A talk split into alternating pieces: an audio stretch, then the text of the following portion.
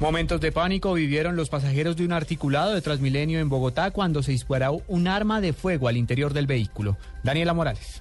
Buenas tardes. Los hechos ocurrieron al interior del portal 80 al occidente de Bogotá cuando un patrullero con dos años de servicio, al momento de ponerse la riata en la que porta el arma y el bolillo, se cae y la pistola se activa disparando una bala que impacta sobre uno de los usuarios. Al respecto, el coronel de la policía de Transmilenio, José Luis Palomino.